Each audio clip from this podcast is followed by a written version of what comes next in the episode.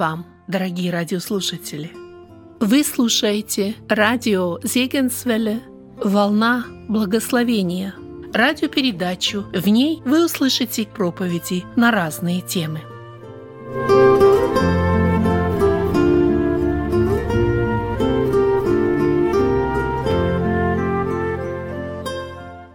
Вы слушаете продолжение тем по книге Эрнста Мудерзона «Иаков Иосиф».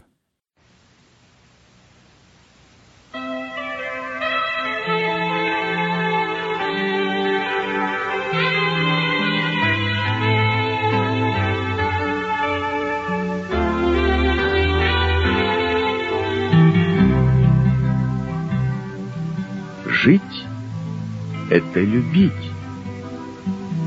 Бытие, глава 39, стих 23. В нашей жизни две стороны. Мы в определенном отношении к Богу и к людям.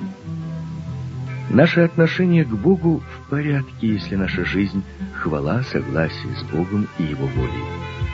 Наше отношение к людям в порядке – если наша жизнь — любовь. Так было у Иосифа. Его жизнь была хвалой и любовью.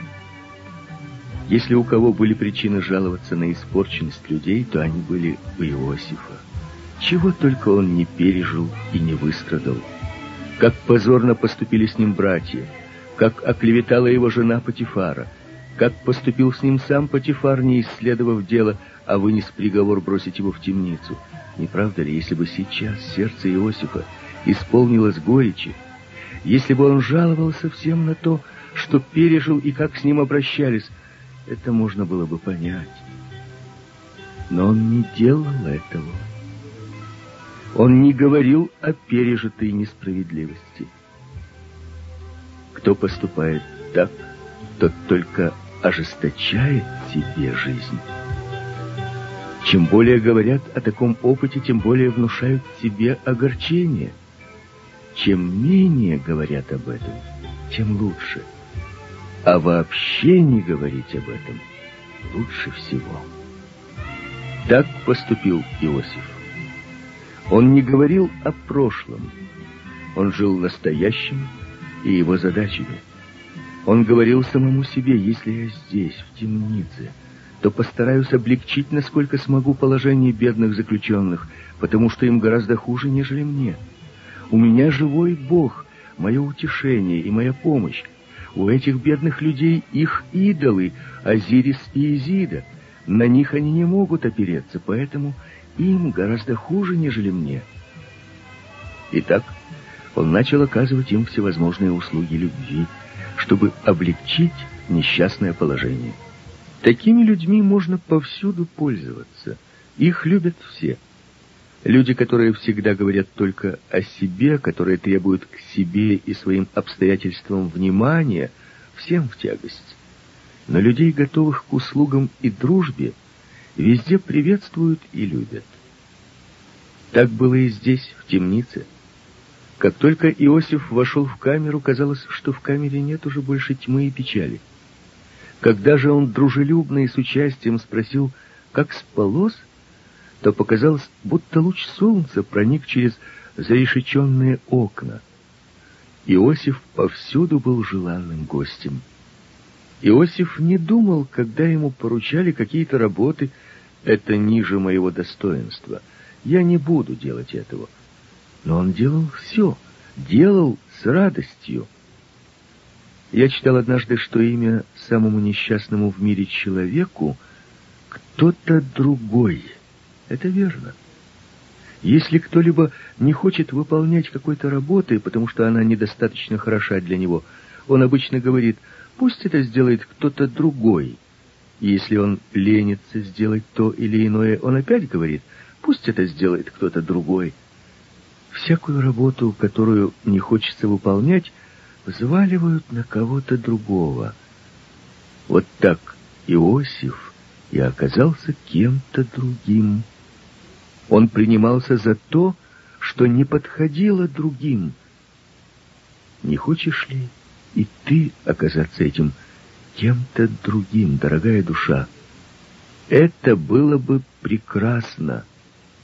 О, если бы и твоя жизнь превратилась в любовь! Насколько прекраснее и благословеннее была бы она! Является ли твоя жизнь по отношению к окружающим любовью? Знаешь ли ты, что значит любить? Любовь — это значит оказаться на месте другого. Поступал ли ты так всегда? Или ты рассматривал все со своей точки зрения? Если так поступаешь, тогда ты не умеешь любить. Возьмем, например, такой случай. Муж приходит домой. Конторе у него было много всяких неприятностей. Он молчит, он раздражен. Он все еще погружен в эти неприятности, которые пережил. Конечно, так не должно быть, но так случается. Вследствие его скверного настроения, приветствие его не так дружелюбно, как обычно — Такое же и его лицо. Жена смотрит. Ни взгляда, обращенного на нее, ни слова для нее. Если она любит, это значит, что она постарается занять его положение.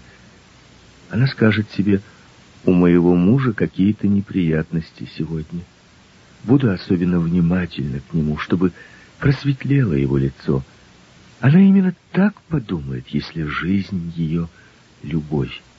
Может быть, она скажет ему, иди сюда, сядь, я сниму с тебя мокрую обувь.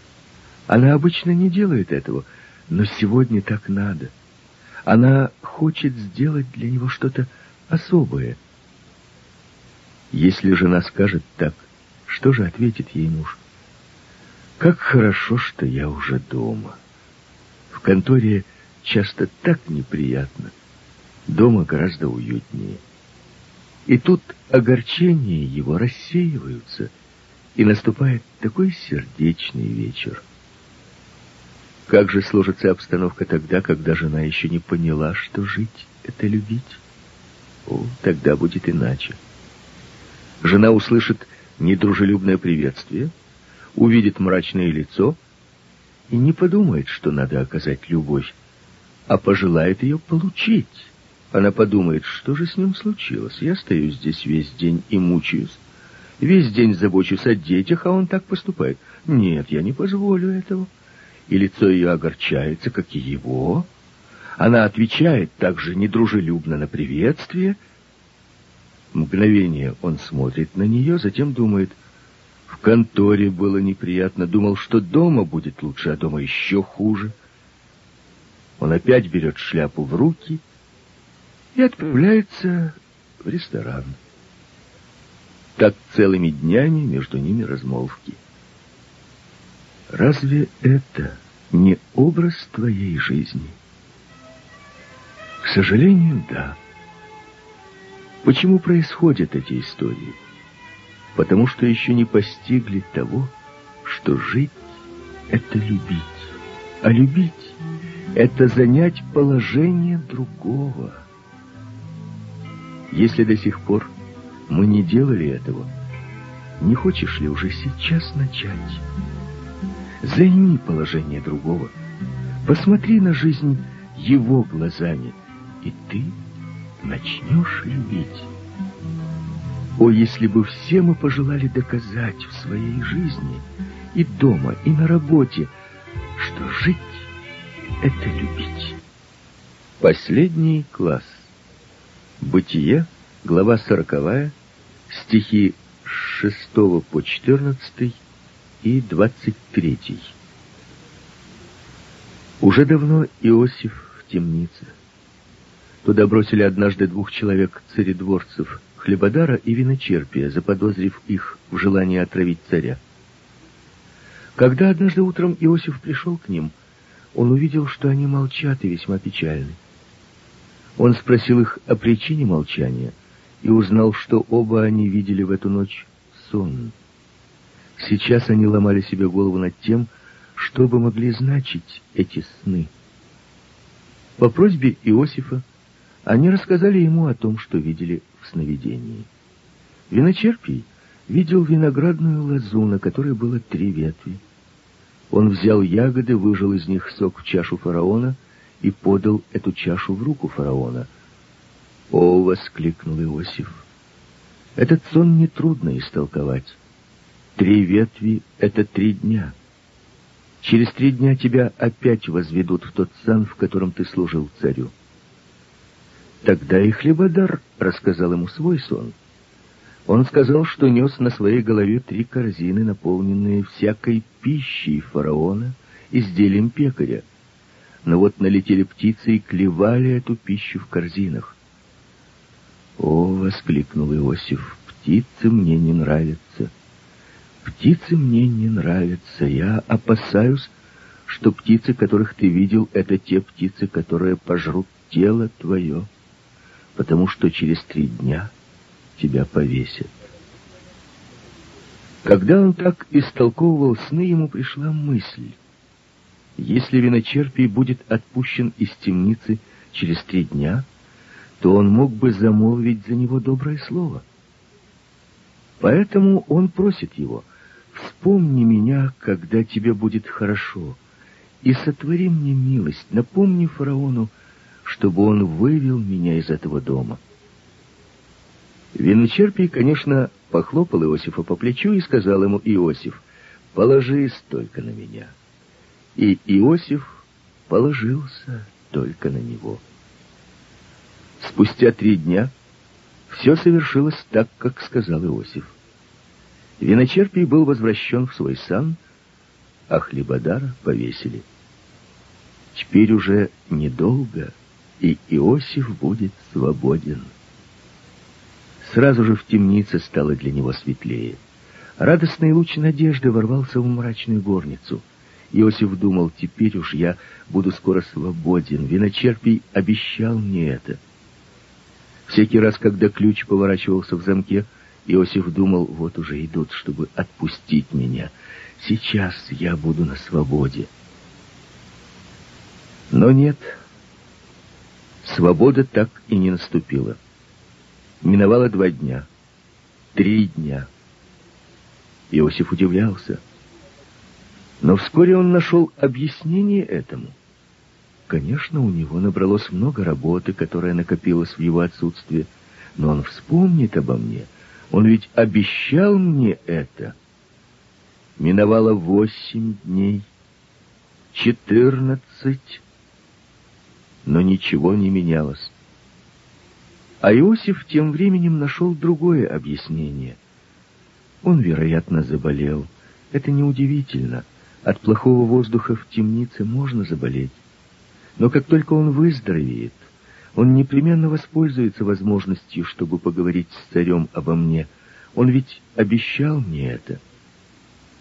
Но миновали три недели, четыре недели, шесть недель, четверть года. Иосиф не мог скрыть от себя ужасной правды. Он забыл меня как мрачно стало вдруг в темнице, каким уставшим и измученным почувствовал себя Иосиф. Свою работу он выполнял механически, он перестал надеяться. Но как страшно отказаться от надежды. Это был болезненный урок, который ему следовало изучить. Кто положится на людей, тот остается одиноким. Но ему предстояло взойти на престол Египта. Ему предстояло заботиться о великом народе, поэтому он должен был изучить этот урок. Он не победил бы, не изучив этот урок. Сколько времени прошло, пока душа его обрела потерянное равновесие? Два долгих года. Это был последний класс школы Божией которое ему следовало пройти. Он должен был изучить так самое тяжелое. И он изучил это. Он достиг того, что мог сказать Богу, «Господи, если хочешь, чтобы я всю свою жизнь провел в темнице, я согласен». Когда он мог уже сказать это, значит, изучил он этот урок. Я убежден, что в ту же самую ночь, когда Иосиф сказал эти слова, фараон увидел свои дивные сны, толкование которых вывело Иосифа из темницы и возвело на престол. Два тяжелых года. Но он изучил свой урок. А мы? Сколько времени мы изучаем свой урок? Да будет воля твоя. Сколько времени? И изучил ли ты его? Бьется ли наше сердце вместе с сердцем Бога? Поэтому скажем сейчас не только устами, но и сердцем. Господи, как хочешь, так и распоряжайся мною. Я опасаюсь того, что среди тех, кто читает эти строки, имеются те, кто еще не изучил этот урок. Должен ли Иосиф устыдить нас? Не поймем ли мы, наконец, что Бог не делает ошибок, что воля Его всегда благая и истинная? Что же случилось с Иосифом, когда он изучил этот урок? Бог выдал ему аттестат зрелости и отпустил его из школы уничижения, находившейся в темнице. Тогда он стал господином Египта. Думал ли ты когда-нибудь о том, что случилось бы с Иосифом, если бы виночерпий не забыл его? Я представляю себе, что он пошел бы к своему коллеге, к верховному повару, и сказал бы ему, «Нет ли у тебя местечка для приятного молодого человека? Я познакомился с ним в темнице, а теперь подыскиваю ему место». «Да», — ответил бы шеф-повар, — «нам нужен кто-то для мытья посуды, кухонной утвари». Так Иосиф стал бы рабочим на кухне. Может быть, виночерпий поговорил бы с кем-нибудь другим, например, начальником царской канцелярии. Тот ответил бы, если он надежен, он мог бы быть у нас посыльным. Так Иосиф мог бы оказаться посыльным по мелким нуждам. Так сложилась бы его жизнь, если бы люди взяли в свои руки его будущее. Но так как Бог взял его будущее в руки, то он стал господином Египта, как верно слово Писания, проклят человек, который надеется на человека, и плоть делает своей опорою, и которого сердце удаляется от Господа. Но Писание говорит также, благословен человек, который надеется на Господа, и которого упование Господь. Библия права. И сегодня верно. Благословен человек, который надеется на Господа. Являешься ли ты таким человеком? О Господи, помоги нам, чтобы и мы изучили в школе Божией и в своей жизни тот же урок, который изучил Иосиф, чтобы и мы могли с полным упованием на Бога сказать «Да будет воля Твоя».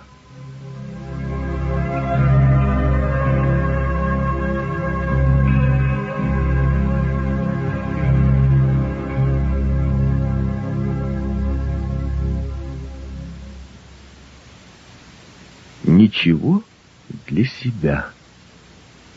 Бытие, глава 41, стихи 14 по 16.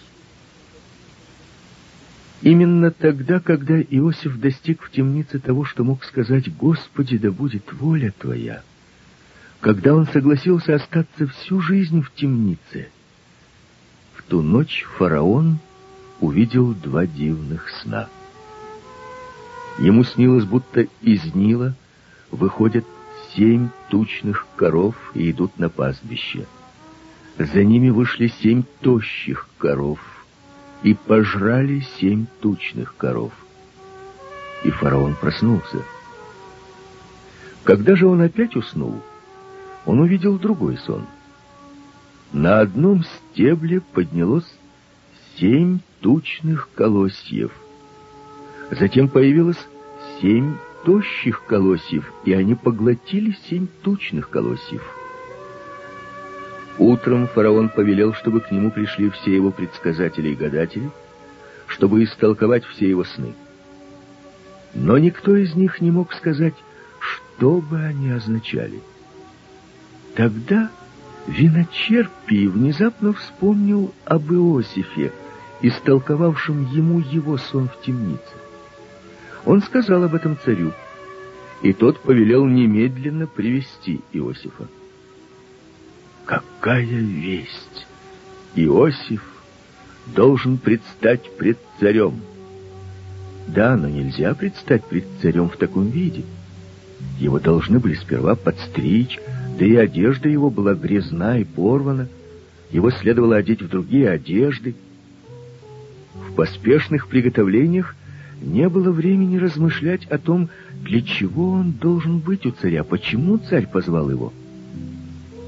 Наконец он в приемной.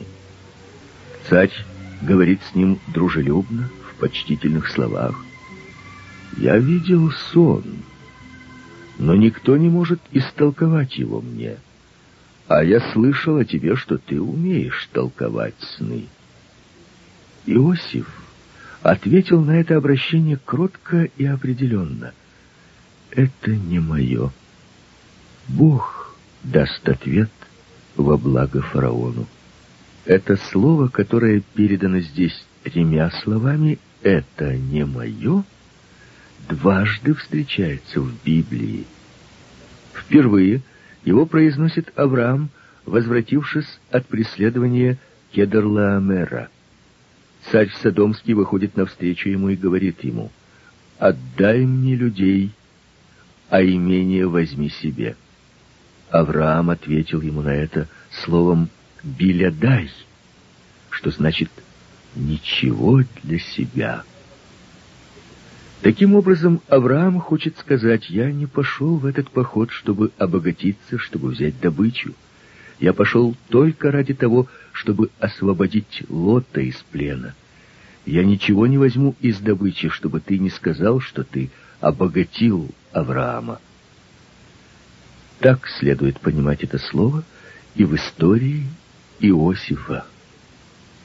Фараон сказал почтительное слово Иосифу. «О тебе я слышал, что ты умеешь толковать сны». Иосиф отклоняет эту честь. Ничего для себя. Я не могу принять эту славу в расчет. Толковать сны — это дело Бога. Если ты думаешь, что я могу это делать, то оказываешь мне слишком много чести. Ничего для себя. Если время, проведенное в темнице, начиная от общения с виночерпием, явилось последним классом школы Божией для Иосифа, то эта аудиенция у царя явилась выпускным экзаменом, испытанием зрелости. Иосиф должен засвидетельствовать о том, чему он научился в школе? Он отвечает единственным словом «Белядай». Ничего для себя. Какое это важное и значительное слово. Подсчитывал ли ты когда-нибудь, сколько времени являлся Иосиф правителем Египта? Ему было около 30 лет, когда он явился перед фараоном, когда же он умер, ему было 110 лет. Итак, около 80 лет он был правителем Египта. Длительное время.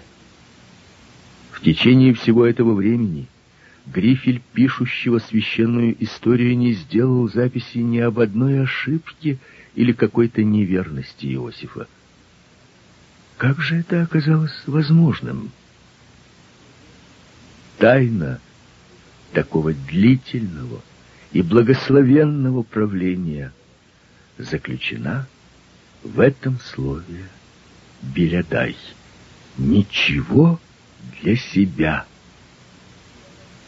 Представь себе, знать и великие Египта, представители древних и благородных родов получают вдруг нового правителя, иностранца, молодого человека, раба, отпущенного из темницы. Как они неохотно подчинились и склонились. Конечно, против Иосифа составляли заговоры. Его не свергли бы, если бы принципом его не было ничего для себя. Если бы он, по примеру выскочек, дал бы почувствовать великим «я больше вас», тогда столкновения и мятежи оказались бы неизбежными. Но Иосиф не хотел быть никем иным, кроме слуги государства. Когда позднее наступил голод, он руководил продажей зерна. Он не считал это ниже своего достоинства, хотя и был первым служащим царя. Он не хотел господствовать, он хотел служить. А против слуги не восстают. Восстают только против повелителя деспота, против гордого господина.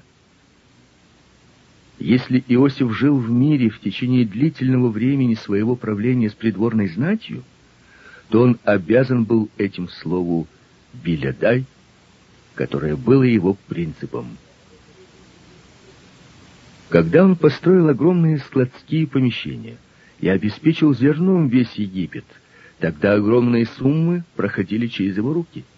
Как легко кое-что из этих денег могло оказаться в кармане Иосифа. Никто не мог бы проконтролировать его, потому что над ним не было контролера.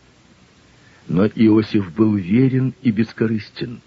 Это и делает ценным его девиз для нас «Ничего для себя». Итак, это слово действительно является ключом к дивному благословению его жизни.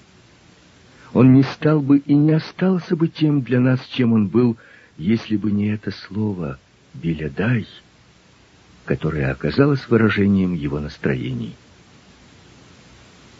Это настроение Иосифа — было также настроением Иисуса.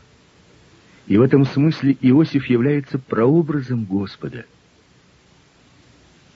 Когда в послании к филиппийцам во второй главе читаем, что Иисус не почел хищением быть равным Богу, Он отверг себя, принял образ раба, уничижил себя и был послушен до смерти и смерти крестной, нам легко видеть, что девизом Иисуса тоже было «ничего для себя». Он мог пребывать в радости, и все же он претерпел крест, не почитав это для себя позором. Он мог бы пребывать среди словословий херувимов, утренние звезды ликовали пред ним, но все же он это оставил, чтобы превратиться в жертвенного агнца. Не обнаруживается ли в этом его настроение ничего для себя? А над Вифлеемскими яслями, как и над Голгофой, начертана надпись «Ничего для себя». Когда Искуситель приступил к нему в пустыне, он сказал ему — Скажи, чтобы камни сии сделались хлебами. В состоянии ли был Иисус сделать это? Конечно.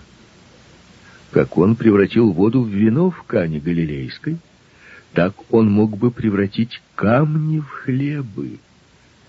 Почему же он не сделал этого? Потому что он никогда не пользовался своей чудодейственной силой для себя. Никогда.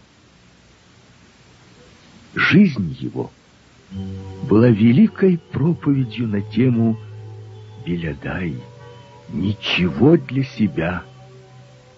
А теперь подумай, какими были помышления Иисуса, главы церкви, Такими должны быть и наши помышления, членов его тела. Каждый должен мыслить так, как Иисус Христос. Бог хочет, чтобы эти помышления наполняли нас и управляли нами. Спроси себя, настроена ли твоя жизнь на этот тон? Ничего для себя. О, себелюбие! Жадность нашего «я» преследует нас и в состоянии благодати. Они проникают в святилище горницы молитвы. Внутренний настрой многих детей Божиих — это я. Этот смысл можно было бы выразить еще словами «все для меня». Они хотят всюду быть уважаемыми, признанными. Почему столько разногласий при выборе пресвитеров христианской общине? Потому что имеется очень много братьев, которые думают «все для меня». На это место, на эту честь у меня первое право. Я самый подходящий для этого. Они приходят в собрание, как неверующие идут на концерт или в театр. Они хотят получить назидание. Они ищут возбуждений, религиозно-эстетических наслаждений. Однако тот, кто всегда хочет иметь, кто на все притязает, тот никогда не хочет плакать. Тот никогда не бывает довольным, тому всегда мало. Всегда ему мало чести, уважения, любви, признания. Конечно, всегда раздражается и злобствует, если недостаточно уважения. Бедные люди, жаждущие иметь все для себя, никогда не бывают счастливыми, никогда не бывают довольными потому что никто не сделает и не даст им того, чего они хотят и на что притязают. О таких говорят, он много воображает о себе, он гордый. Того же, кто ничего не хочет для себя, любят все. Того можно использовать повсюду, в каждом положении, на каждом посту, на любом месте – в ваших возможностях облегчить или обременить тебе жизнь. Мы обременим ее, если будем придерживаться правила «все для меня». Тогда мы никогда не освободимся от недовольства и раздражения. Мы облегчим ее, если слово «белядай» будет выражением наших настроений. Кто не требует всеобщего для себя уважения, тот не станет раздражаться, если не встретит этого уважения. Если же он встретит его, он будет благодарить Бога за такую милость. Он будет всегда радостным и довольным. Согласен ли ты, чтобы девиз Иосифа был и твоим? Бог хочет этого. Он ожидает этого от всякого. О, если бы дух бескорыстной самоотверженности и служащей любви был и нашим делом, чтобы мы могли сказать так же спокойно и собранно, как сказал Павел, мы имеем ум Христов.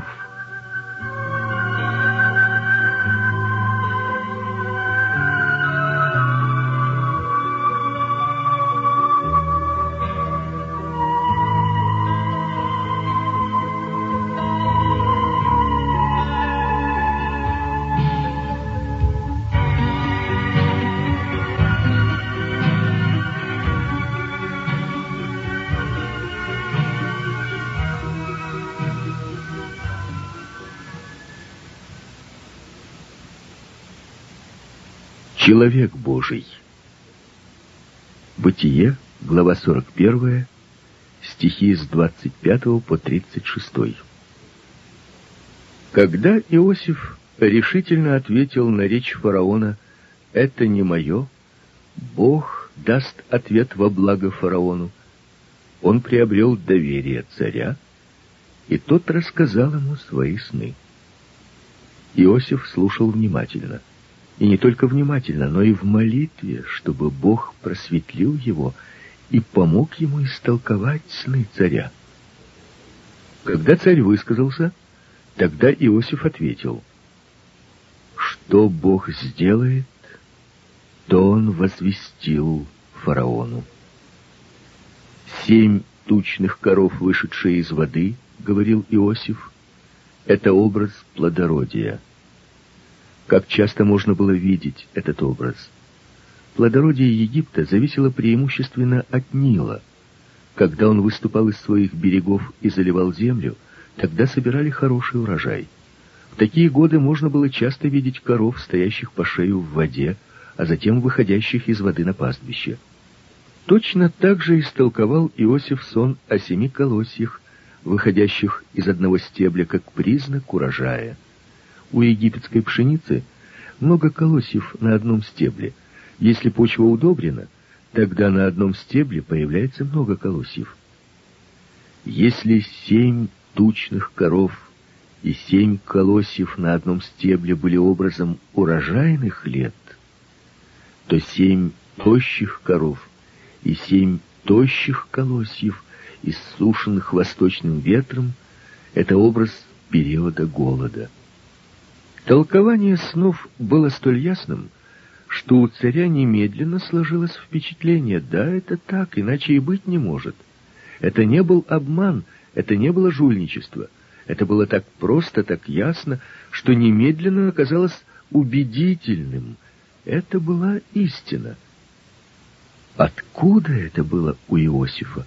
Откуда знал это Иосиф? Сам царь сказал впоследствии, что Иосиф — человек, в котором Дух Божий. В противном случае Иосиф так не мог бы истолковать сны, как этого не смогли сделать гадатели, волхвы и мудрецы.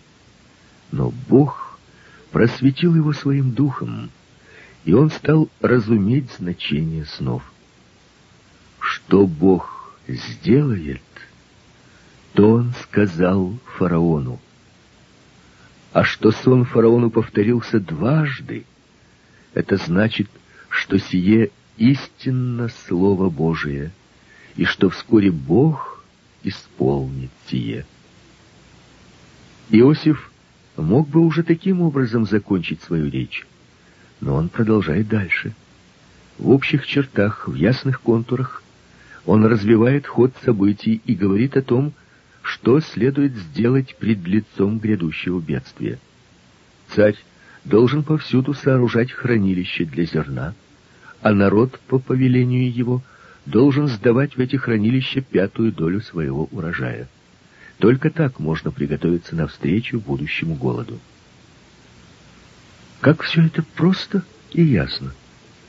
Какими определенными являются предлагаемые Иосифом распоряжения и мероприятия. И опять у царя впечатление, да, действительно, только так надо сделать. Это истинный путь, которым нам должно идти. Как Дух Святой дарует мудрость и разумение во всех положениях и обстоятельствах жизни. Откуда у Иосифа взгляд государственного мужа? Он ведь не изучал искусство управления государством – он только что вышел из темницы, он пленный раб. Конечно, он не посещал высшей школы, но он посещал школу Божию. Он муж, в котором пребывает Дух Божий, а Дух Божий наставляет его на всякую истину, не только на истину Слова Божьего, но также и на истину для правильного использования земных возможностей. Насколько благословенной будет твоя жизнь, насколько лучше будет совершаться твой труд, если ты научишься у Иосифа во всем взирать на Господа и учиться у Него. Вот тогда и в тебе оправдается то, что Павел написал Тимофею. «Совершен человек Божий, ко всякому доброму делу приготовлен». Иосиф был таким человеком не только по распоряжению или дарованию, но по степени подчинения Святому Духу. Если бы все зависело от дарований, тогда в итоге ты мог бы сказать, я не способен для этого, я не могу сделать этого, я не искусен в этом. Но это зависит от подчинения Святому Духу. Я знаком с портнихой, у которой не было к этому делу ни вкуса, ни способностей. Но в ней пребывал Дух Святой. И вот она стала молиться о своей работе. И она испытала успех. Она оказалась в состоянии обслуживать своих клиентов с успехом. Дорогое сердце, уповай на благодать и в делах своего труда, и Бог даст тебе мудрость и разумение, и познание, и мастерство. Бог сделает это. Он хочет это сделать. Он говорит о тебе. Совершен Божий человек, ко всякому доброму делу приготовлен.